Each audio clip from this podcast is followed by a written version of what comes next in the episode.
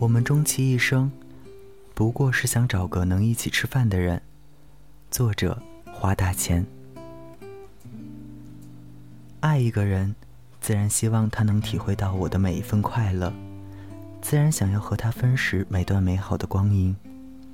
我们终其一生，不过是想找个能一起吃饭的人。最近在干什么呢，大钱？吃饭。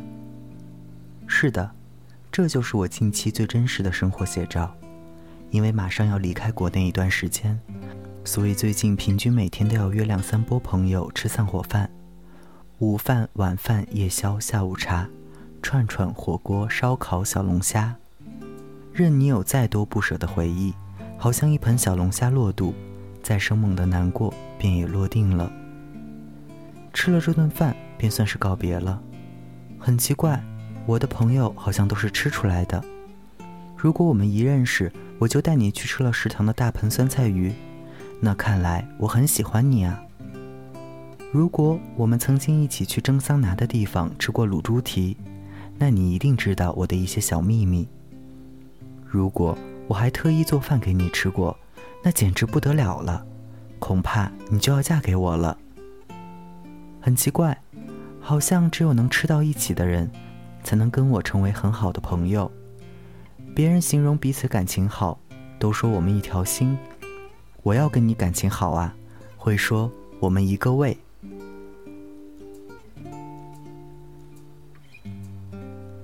我的一个好朋友，是每次打哈哈都会打成哈哈镜的女孩。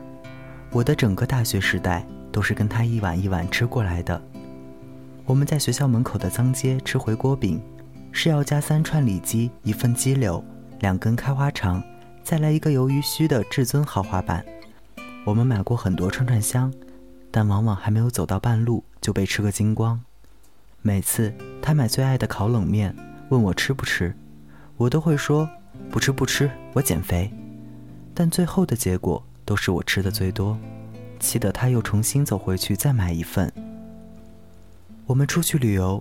是找遍所有好吃的餐厅，然后回到酒店，揉揉鼓胀的肚子，四仰八叉躺成一个大字，从来不去任何旅游景点，也从来不去购物逛街。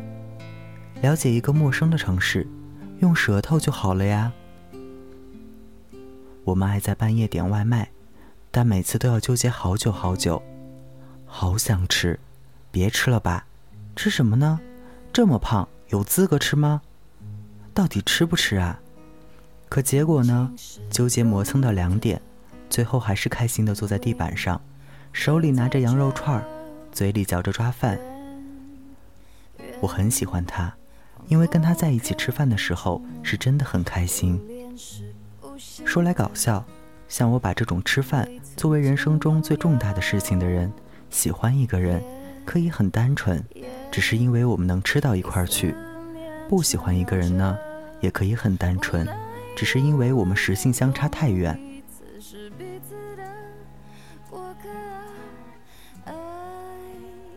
曾经交过一个男朋友，对吃饭这件事毫无一点热情，每次都是饿到快要死掉的时候，才不情不愿的去吃饭。有次我威逼他陪我出去吃串串火锅，吃了两口，他就瘫坐在位置上说吃不动了。可对面的我正薄汗微出，鼻息辣意流窜，味蕾刚被打开，再吃几口嘛？我一个人吃好无聊。好吧，好吧。他拿起一个丸子，咬了一小口，又放下。好累，我休息一下。我突然一下觉得好没劲儿，连眼前那锅云蒸霞蔚的串串都好像不好吃了。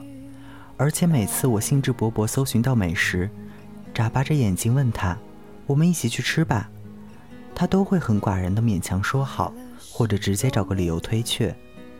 吃吃吃，你怎么每天都只想着吃啊？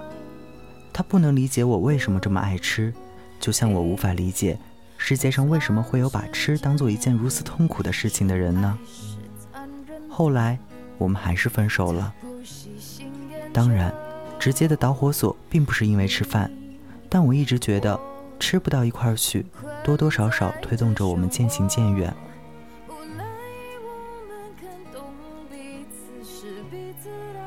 爱一个人，自然希望他能体会到我的每一份快乐，自然想要和他分食每段美好的光阴。张小娴说：“找一个爱的人，就是找那个余生也会陪你吃饭的人。爱情怎么离得开肚子，又怎么脱离得了口腹贪味？缘尽了，就是从今以后不在一起吃饭了。坐在我餐桌边的，不再是你。”我想，这句话大概很好的说出了我的心境。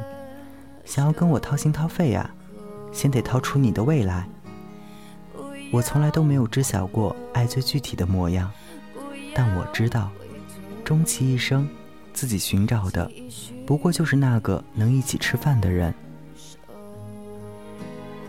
这里是七幺七零幺，感动故事，深情演绎，我是台灯。没有不舍得，